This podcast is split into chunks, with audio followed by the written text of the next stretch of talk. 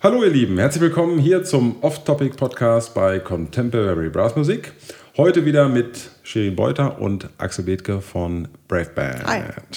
So, ähm, ja, den ersten Podcast haben wir ja schon im Kasten, deswegen äh, sparen wir uns jetzt die Vorstellung. Wir kennen euch ja schon. Und äh, ja, ich schmeiß das Thema jetzt einfach mal in die Runde. Es geht um Selbstverwirklichung und Sinn. Sinn. Haftes Arbeiten. So, ja, dann äh, schieß doch mal los. Okay.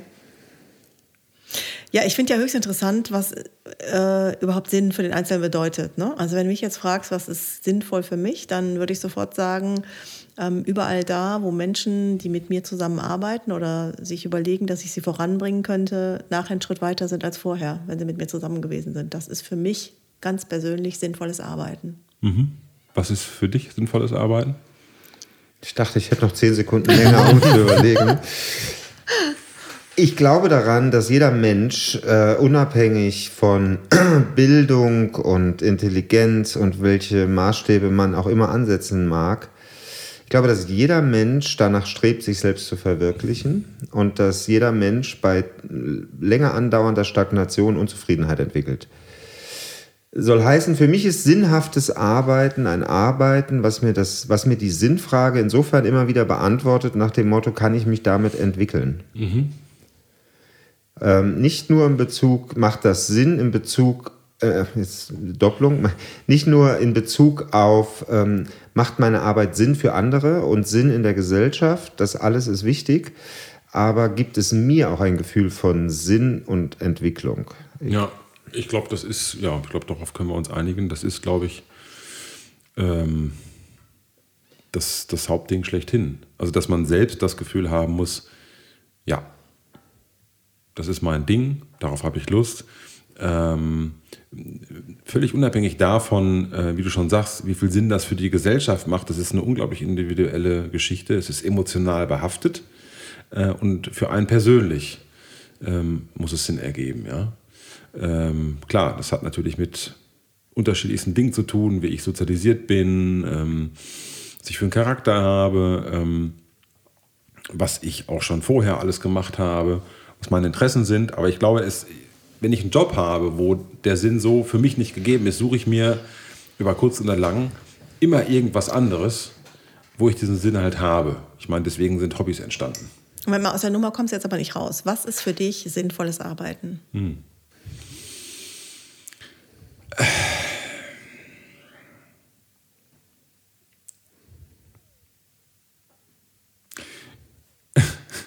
Also es gibt deshalb so eine große Pause, weil Es ist ziemlich spannend, jedenfalls schon mal bis hierhin. ich finde es sau schwer. Ja. Ich finde es einfach sau schwer, weil das ist für mich völlig irrational. Also ähm, ich spreche jetzt mal ganz konkret von mir als Musiker. Ja? Ich dachte immer so, wenn ich Musik mache, das erfüllt mich. Und wenn man aber eine Zeit lang eine bestimmte Musik macht und dann denkt man irgendwie, ja, ah, ist es das jetzt? Das kannst du jetzt noch weiter perfektionieren, aber selbst da habe ich jetzt zum Beispiel so manchmal mir selbst die Sinnfrage gestellt, was mache ich hier gerade auf der Bühne? Hat das noch was mit mir zu tun? Das, hat das ist unglaublich davon abhängig, wie schnell man sich auch persönlich weiterentwickelt. Ähm, es gibt ja so die Abhaker, ja, die alles dann mal ausprobieren müssen und dann ist das irgendwie erledigt und dann brauchen die wieder was Neues. Und andere versuchen dann ihr ganzes Leben lang eine Sache so perfektionieren, bis es halt wirklich zur absoluten Meisterschaft reicht. Und äh, ich war immer so der Zehnkämpfer-Typ. Also eine Sache war für mich, ich musste dann immer noch mal was anderes ausprobieren. Und es ist, ich bin auch so ein Getriebener. Ich kann euch diese Phrase, ich kann euch diese, diese, diese Frage abschließend, ehrlich gesagt, gar nicht richtig beantworten, weil ähm, das für mich ein unglaublich emotionales Ding ist, was ich, wo ich immer so ein bisschen weggelaufen bin vor. Also ähm, wie gesagt, das ist, das ist, das ist in höchstem Maße irrational. Es kann sein, dass ich, dass ich gerade ein Projekt mache, was sich total gut anfühlt für alle Beteiligten, wo ich Geld verdiene, ähm, wo auch alle Beteiligten sagen, hey, das war doch super. Und ich selbst denke mir aber irgendwie, nee. So. Und dann hocke ich mich äh, irgendwie drei Tage vors Klavier oder an Rechner und schreibe irgendwas. Und ich weiß genau, das ist wahrscheinlich wird das keiner so interessieren. Und ähm, ich weiß auch gar nicht so richtig wofür. Aber wenn es dann fertig ist, finde ich es total geil, feiere es total ab. Und das gibt mir dann aber wieder irgendwie die Energie, andere Sachen, die ich dann vielleicht nicht als so sinnhaft erachte, äh, ähm, auch wieder durchzuziehen. Es ist wie so ein Jungbrunnen oder wie so ein, wie, ja, wie so ein, wie so ein, wie so ein Akku, was man, was man mhm. wieder auflädt. Ähm, schwierig, da hast du nicht. Ja. Weißt du, ganz ehrlich, ähm, so als das Thema im Raum war, habe ich als erstes gedacht, muss denn Musik oder Kunst generell überhaupt sinnvoll sein? Fragezeichen. Also ich war sehr gespannt und bin immer noch gespannt und ähm, du robbst dich ja daran, äh, ob es da nicht sowas wie Erfüllung viel besser trifft. Ja. Oder? Das ist ja, gerade wenn du sagst, dieses Akku aufladen, Quelle und ähm, genug Energie geben, weiterzumachen, zum nächsten zu gehen. Ja. Ich weiß, vielleicht ist es sogar ein Unterschied. Also ich will nicht sagen, dass das keinen Sinn macht. Also so nicht. Ich äh, versuche mich echt auch selber ranzutasten. Muss denn Kunst aus meiner Sicht Sinn machen oder Nein. Sinn geben und Nein. für wen? Nein. Okay. Nicht. Und ich glaube doch. Ja, okay, ja, aber, aber, aber, aber, es darf nicht den Anspruch haben, ja, genau. Äh, das sein zu müssen, weil es ist keine Kunst mehr. Ja, äh, vor, ja, vor allen Dingen, ich sehe es auch auf einer anderen Ebene. Ähm, wir haben ja bei den Jams, die wir seit, seit Jahren jetzt ähm, immer wieder gemacht haben. Moment, was ist ein Jam? Das weiß ja keiner, der gerade zuhört.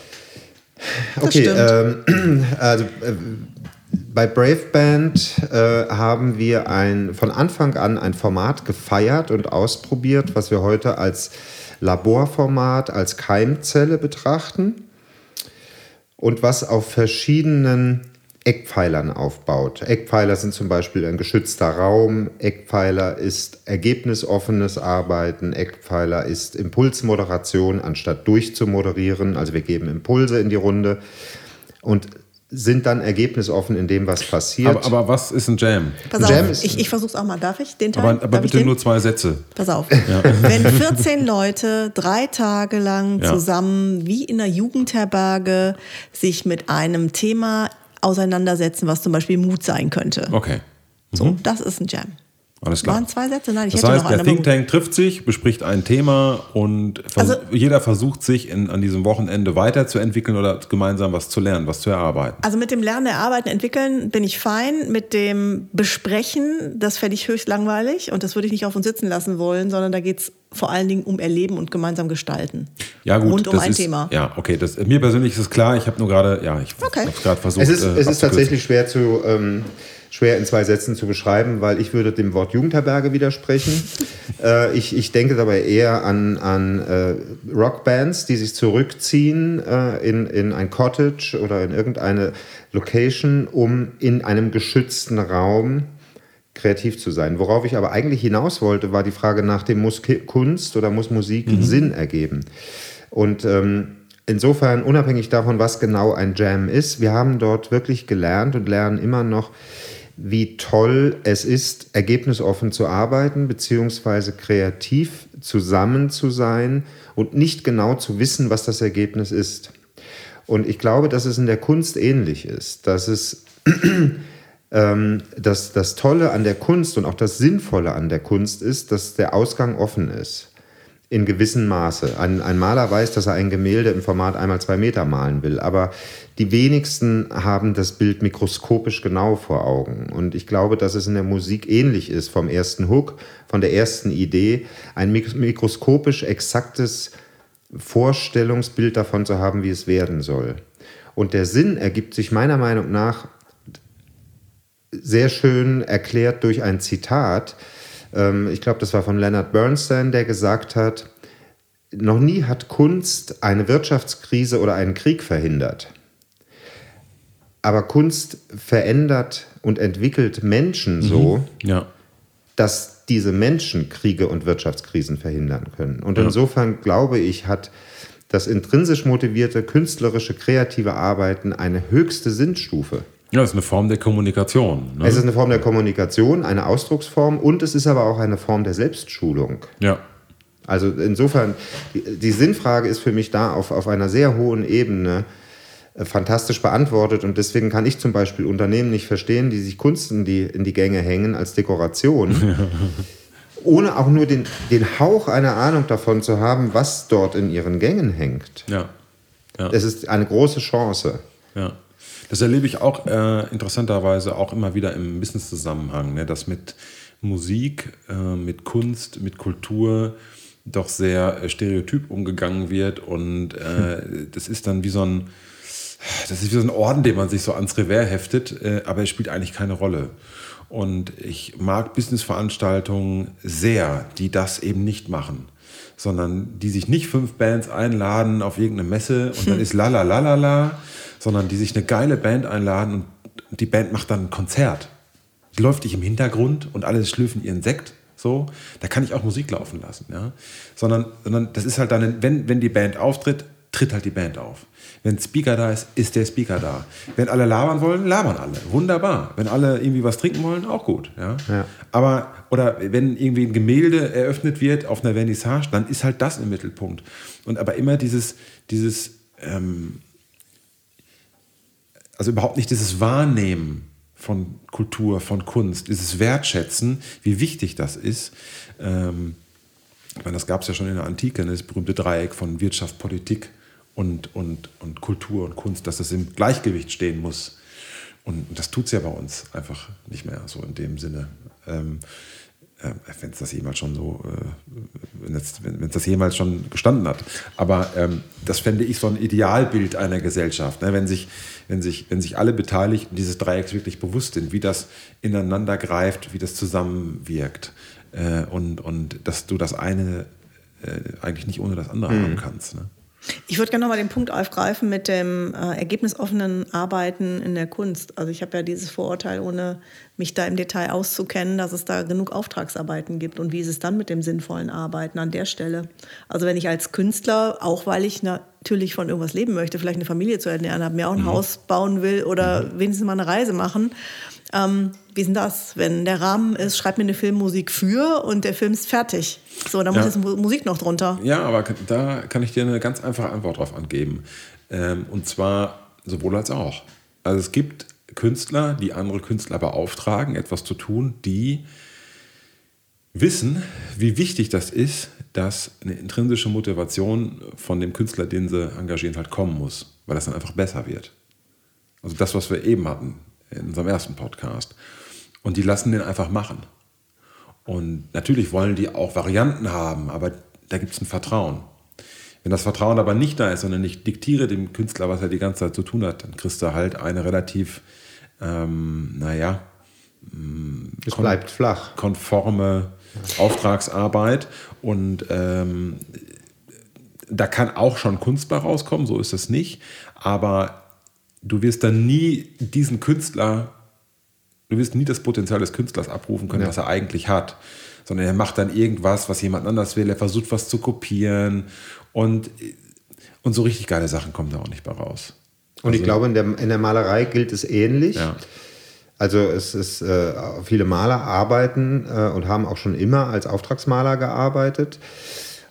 Zum einen gibt es die Verwischung zwischen Kunst und Kunsthandwerk. Also ich glaube, da wäre eine Begriffsklärung sehr hilfreich. Wer beherrscht sein Handwerk einfach wie eine Kunst? Ähm, aber es ist dann unter Umständen keine Kunst, weil es nicht mehr Ausdrucks, individuelle Ausdrucksform des Künstlers ist, sondern weil es eine Reproduktion eines Stils ist beispielsweise. Ich glaube, dass du als Auftraggeber oder Auftraggeberin für ein Gemälde, für ein Porträt ganz bewusst entscheiden musst und der Künstler auch Klarheit darüber haben muss, soll das Bild genauso sein wie das, was du damals vom Herrn Müller gemalt Ja, hast. ja. Dann ist es eine Reproduktion eines kunsthandwerklichen Könnens. Oder ob du dem Künstler die Freiheit lässt zu sagen, sieh mich an, ich mag deine Porträts, sieh mich an, male mich und überrasche mich, wie du mich siehst. Ich meine, da gibt es ja auch in der, in der Musikgeschichte ganz, ganz tolle Beispiele für. Ne? Also ein Musiker findet es natürlich immer toll, ein Auftragswerk zu machen, wo er äh, freie Hand hat. Das ist die größte Wertschätzung für einen Musiker, die es gibt. Ich finde deine Arbeit toll, ich vertraue dir, mach mir ein tolles Konzertstück, mach mir eine Filmmusik, völlig egal, ich vertraue dir, mach einfach mal.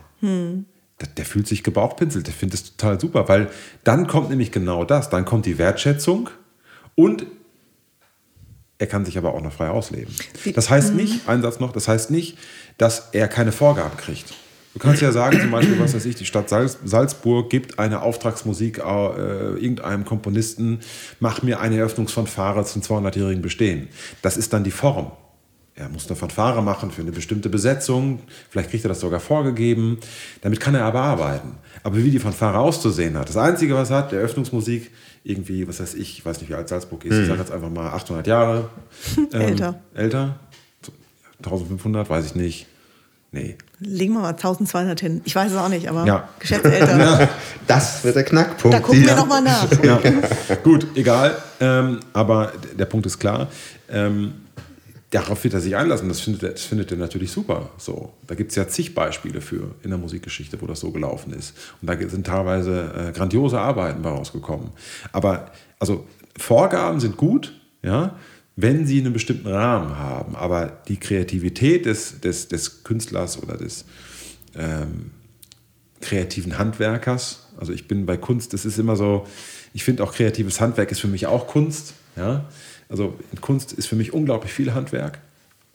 Ähm, ähm, ja, das, also diese zwei Punkte, finde ich, kann man schon gut zusammenbringen, wenn man einfach ihn mal machen lässt und nicht immer alles in Frage stellt oder alles immer auch ständig auch den Prozess kontrollieren will. Also diese ständige Evaluierung, ja, müsste vielleicht so und ähm, Ja, und insofern glaube ich, ist auch das geringste Level sinnhaften Arbeitens erreicht, wenn diese Fanfare für das Jubiläum der Stadt Salzburg den Erwartungen entspricht. Dann erfüllt das ja ein, auf der Funktionsebene einen, einen ganz niedrig anzusetzenden Sinn.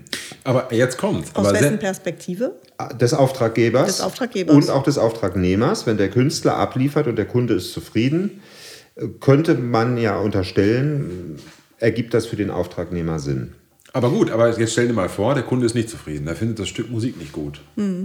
Es stellt sich aber raus, aus irgendeinem Grund sind aber andere der Auffassung, das Stück Musik ist gut.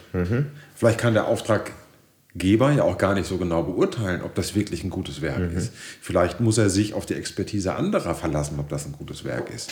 Ähm, Und da, jetzt wird es halt interessant. Das heißt, es kann durchaus sein, dass der Auftraggeber mit einem Ergebnis nicht zufrieden ist, das Ergebnis aber trotzdem spektakulär ist, weil sein persönlicher Geschmack vielleicht dann in dem Augenblick nicht, getroffen wurde, aber dafür der Geschmack einer anderen äh, äh, Zielgruppe. Ja? Äh, und da, da wird es halt sehr interessant. So.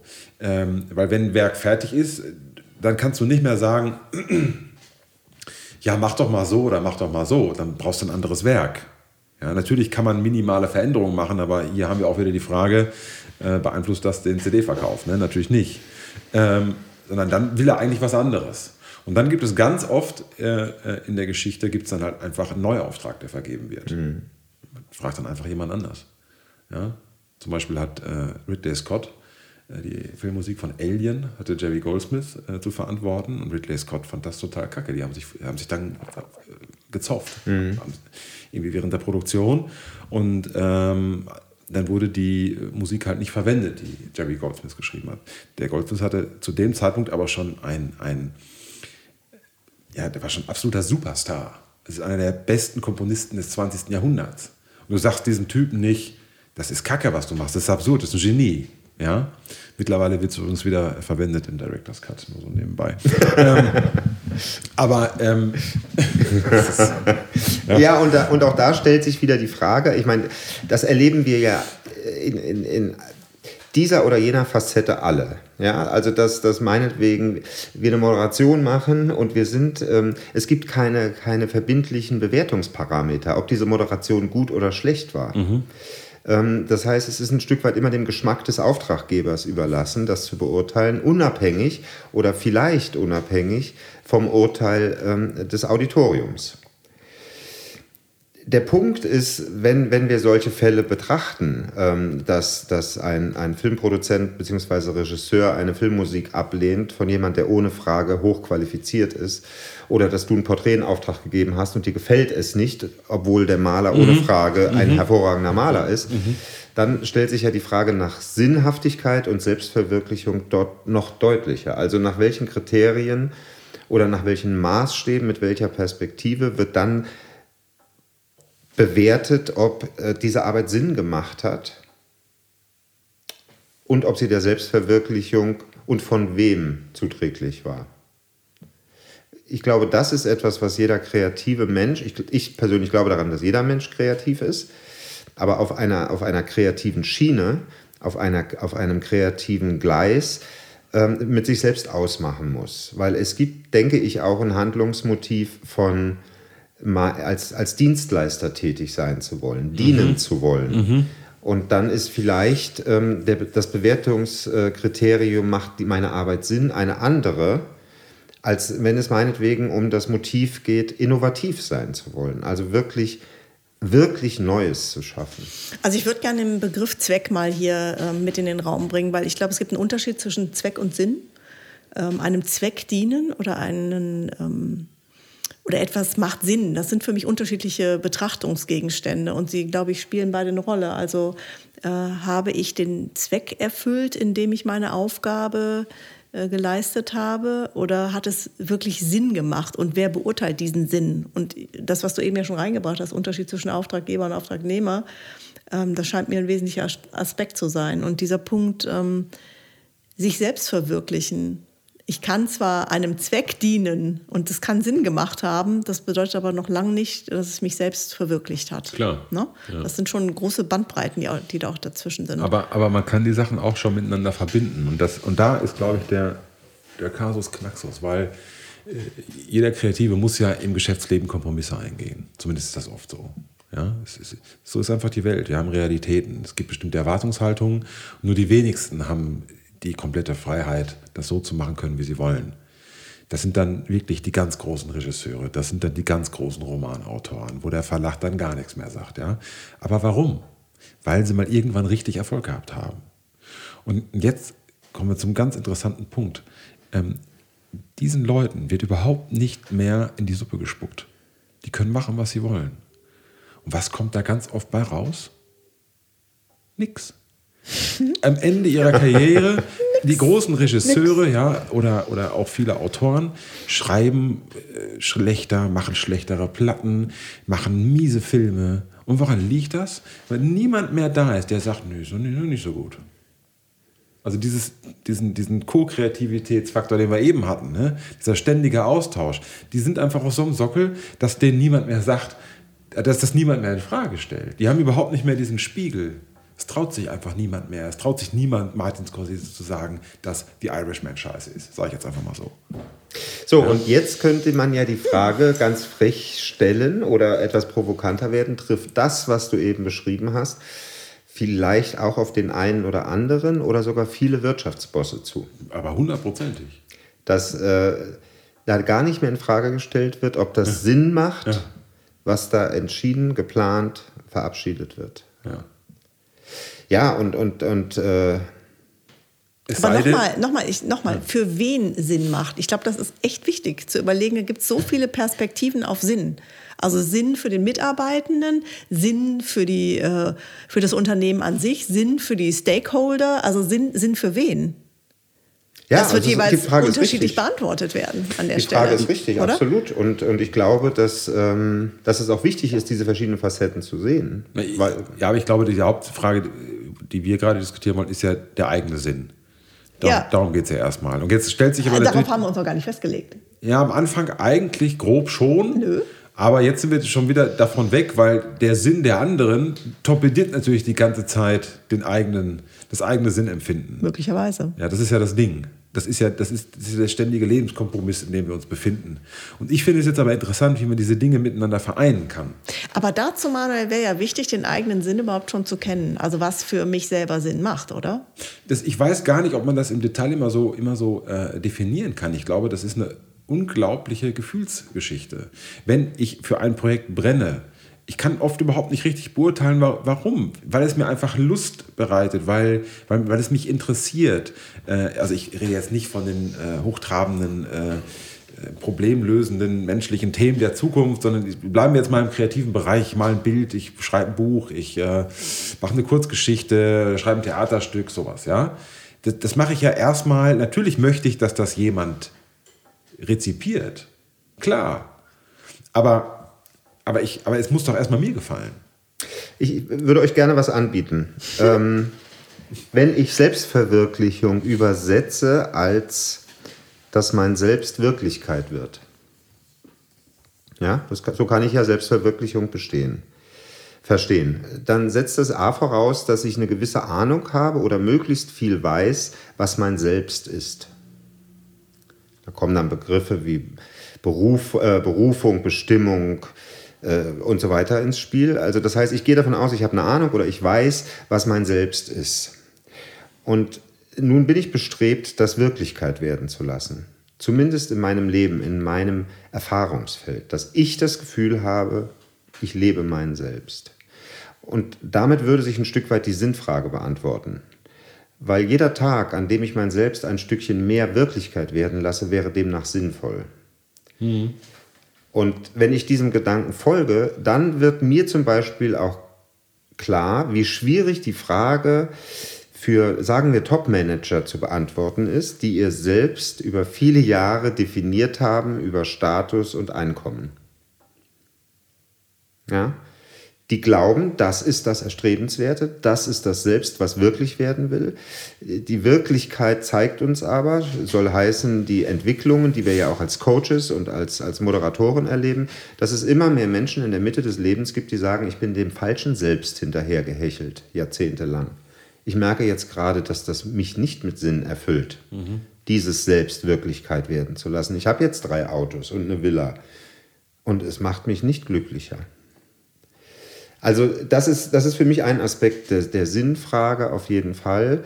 Und ich stimme dir 100% zu, dass man natürlich auch in einer sozialen Gemeinschaft die Frage stellen muss, macht dieses Tun, ich will es mal aufs Tun beschränken, auch Sinn für Mitarbeiter, für die Gemeinschaft, für die Umwelt äh, und so weiter und so weiter. Aber ich glaube, dass im Kontext Sinn und Selbstverwirklichung tatsächlich zuerst die Frage beantwortet werden muss, auf das handelnde Individuum bezogen. Mhm. Was mir gerade so auffällt, ist, wenn ich jetzt an äh, mögliche Zuhörer denke, äh, vielleicht jemand, der angestellt beschäftigt ist, wie der das eigentlich beantworten würde oder sie das beantworten würde.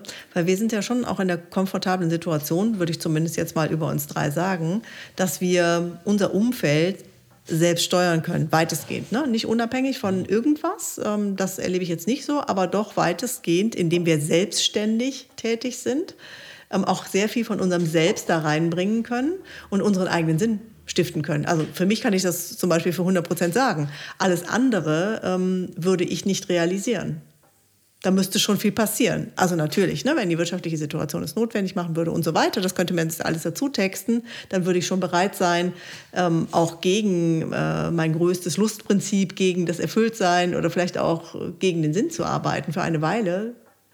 Aber das erlebe ich hier nicht. Und ich weiß nicht, wie das wäre, wenn ich angestellt wäre, von neun bis fünf einen Job machte, weil ich auf das Geld angewiesen bin, das wird sich, glaube ich, anders anfühlen. Naja, aber, aber weißt du, die ganze Sache hat ja immer, immer zwei Seiten. Also ich finde jetzt, klar, wir sind selbstständig so, aber wir sind halt auch, arbeiten halt auch selbst und ständig und, äh, ähm, und müssen auch alle negativen Seiten tragen, die das mit sich bringt. Und das ist halt der Deal. Ein Angestellter hat halt einen anderen Deal und wir haben halt den Deal. Und das, da muss man sich halt entscheiden. Also wir haben im Moment ja nur diese zwei Konzepte. Ja? Ähm, zumindest jetzt mal im Groben. So. Ähm, und äh, ich finde, dass, dass ich glaube, das ist eine Typensache. Ich glaube, das kann man gar nicht entscheiden. Ich glaube, Selbstständige werden selbstständig, ohne dass sie äh, das wirklich wissen. Dass, ich glaube, dass, wenn man das machen muss, muss man das einfach machen. Das setzt man dann auch irgendwie um. Und jemand, der angestellt sein möchte, ist auch angestellt.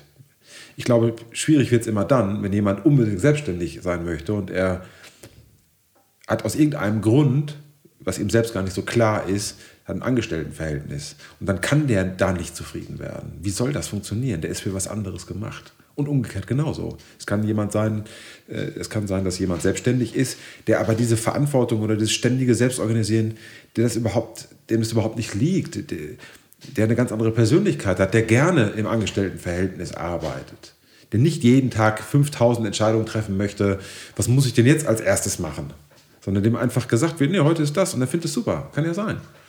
Und ich, ähm, ich finde das super schwierig. Ich habe mich mit dem Thema schon äh, viel beschäftigt und ähm, ja, also für mich war immer klar, ich will selbstständig sein. Ich konnte dir gar nicht sagen, wieso. Ähm, aber das war für mich einfach,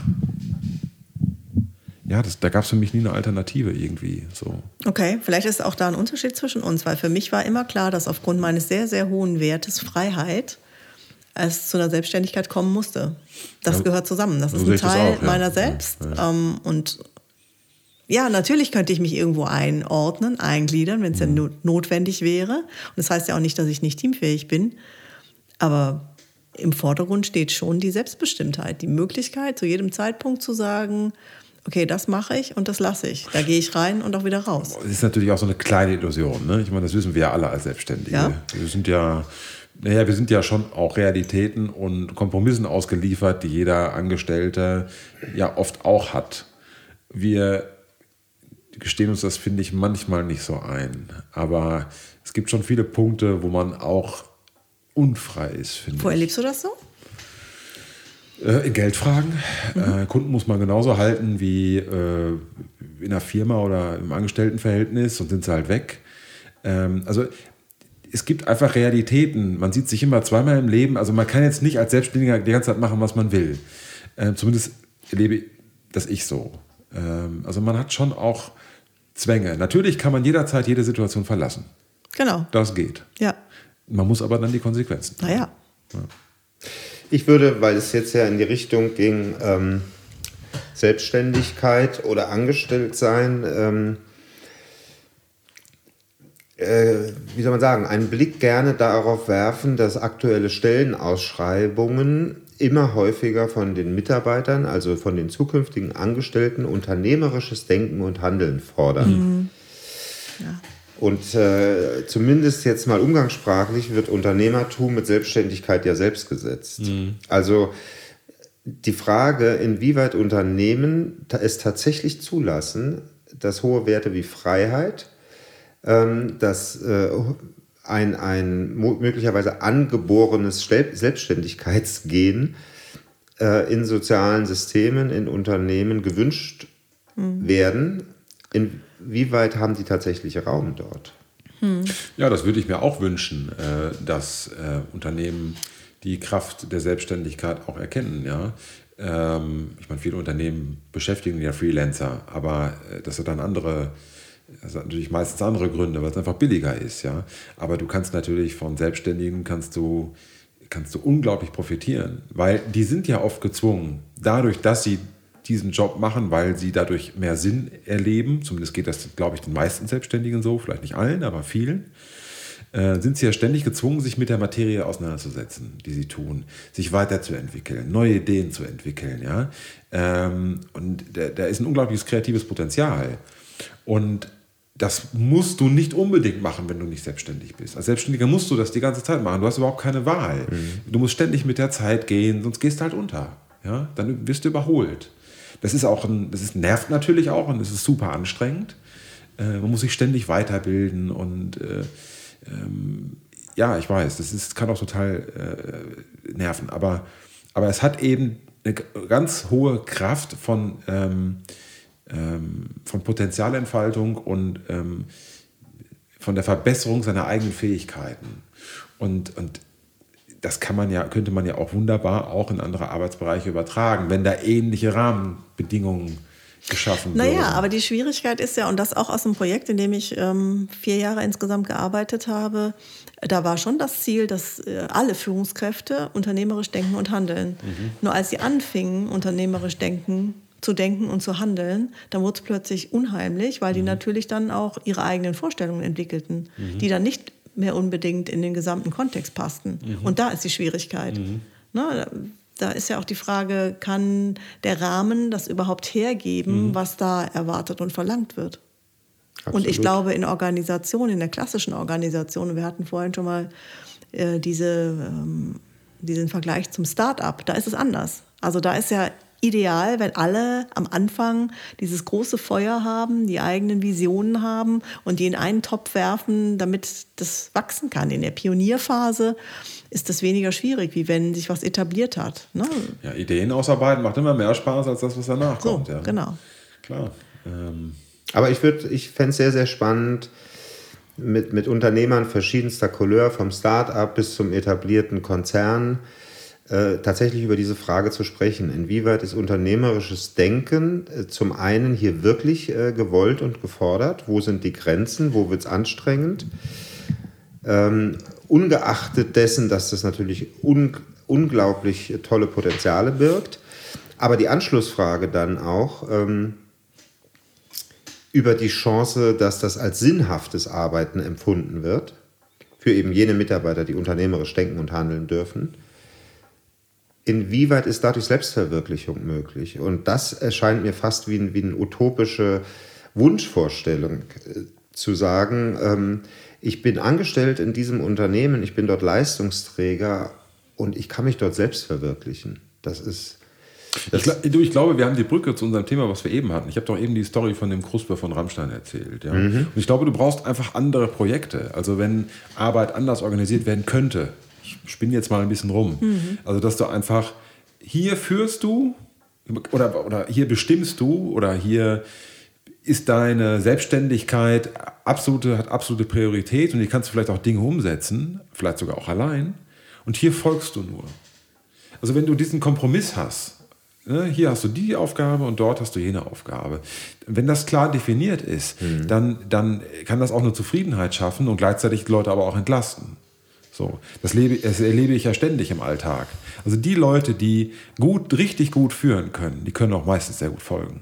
Ja, und, es gibt sogar eine Studie dazu, die ähm, das als Negativbeispiel beweist, ähm, äh, dass nämlich ein, ein immens hoher Prozentsatz, ich kenne die Zahl nicht mehr genau, aber ich würde jetzt mal schätzen, 80 Prozent aller Grafiker und Gestalter, die sich selbstständig machen, geben diese Selbstständigkeit ähm, binnen eines Zeitraums von, glaube ich, zehn Jahren wieder auf. Ja. Mhm. Aus dem Grund Bürokratie, Ja. Steuerberatung Ja. und so Ja. weiter. Ja. Das heißt, aus einem Grund, der mit der Selbstständigkeit einhergeht, den sie nachvollziehbarerweise ja auch nie wollten. Ja, so ist es. Das heißt, als äh, die Chance bestünde ja darin äh, zu sagen, du kannst als Grafiker in unserem Unternehmen hervorragend gestalten, ohne dich jemals auch nur ein Sch- Stichwort, ein, ein Stückchen mit Buchhaltung und Steuerberatung beschäftigen zu müssen. Ja.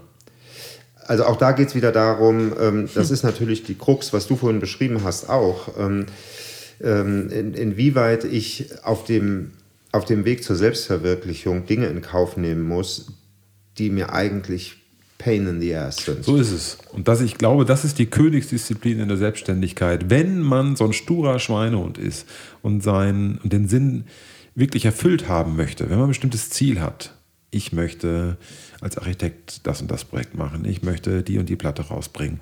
Und wenn man ein bisschen Erfahrung hat, weiß man, was das kostet.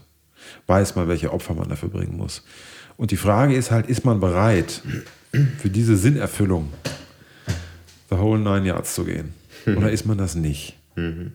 So, und diejenigen, die wissen, was man dafür tun muss und bereit sind dafür, die, also die, die können damit auch umgehen. Und diejenigen, die sich darüber nicht im Klaren sind, was sie dafür opfern müssen, die haben natürlich ein Problem, weil die das vorher nicht gesehen haben. Und, äh, und ich kenne auch viele Grafikdesigner, die genau diesen Weg gegangen sind. Ich habe ja als Musiker auch viel mit dieser, dieser äh, kreativen Berufsgruppe zu tun. Und, äh, und bei Musikern ist genau das Gleiche. So. Also eine Band zu gründen, das ist einfach. Ja, aber zehn Jahre eine Band am Leben zu halten, das ist richtig schwer. Ähm, eine Platte zu machen, das ist einfach. Fünf Platten zu machen und dabei nicht unterzugehen, das ist richtig schwer. Und ähm, weil die Öffentlichkeit sieht ja immer nur die großen Superstars und so, aber darunter gibt es ja 99 Prozent, die ein Tagesgeschäft haben, die kein Mensch kennt. Ja? Oder zumindest sehr wenige. Und, aber die bilden ja die Kulturlandschaft äh, ab in, in einem Land. Und so ist das ja in jedem anderen Beruf auch. Du siehst dann, ob das jetzt, äh, ja, jeder Beruf hat da seine, äh, seine Berühmtheiten oder seine Celebrities, die dann in der ersten Reihe stehen, Ja, ja. aber alle anderen erkennt man ja, kennt man ja nicht. Absolut. Und, und die arbeiten sich ja genauso, äh, äh, genauso ab ja, an Wel welche, Geschichte. welche Frage folgt denn daraus? Also welche Frage hätten wir dem folgend an, an Musiker einerseits und an Angestellte in Unternehmen andererseits in Bezug auf sinnhaftes Arbeiten? Ich glaube, dass es, dass es eine äh, Kombination sein kann, sein muss, aus Entlastung und, und Verwirklichung. Und ich glaube, wenn du beide Seiten hast, dann, dann kommst du auch energetisch klar mit deiner Arbeit. Eine Seite ist, glaube ich, sehr belastend für den einen als auch für den, für den anderen. Äh, das ist jetzt so mein persönliches Empfinden. Hm. Also ich genieße das manchmal total, wenn ich einfach nur angerufen werde und muss irgendwo mitspielen. Muss mich um nichts kümmern. Muss kein Briefing schreiben, muss keine Buchhaltung machen. Ja, so, muss mir nicht mit dem Veranstalter palabern.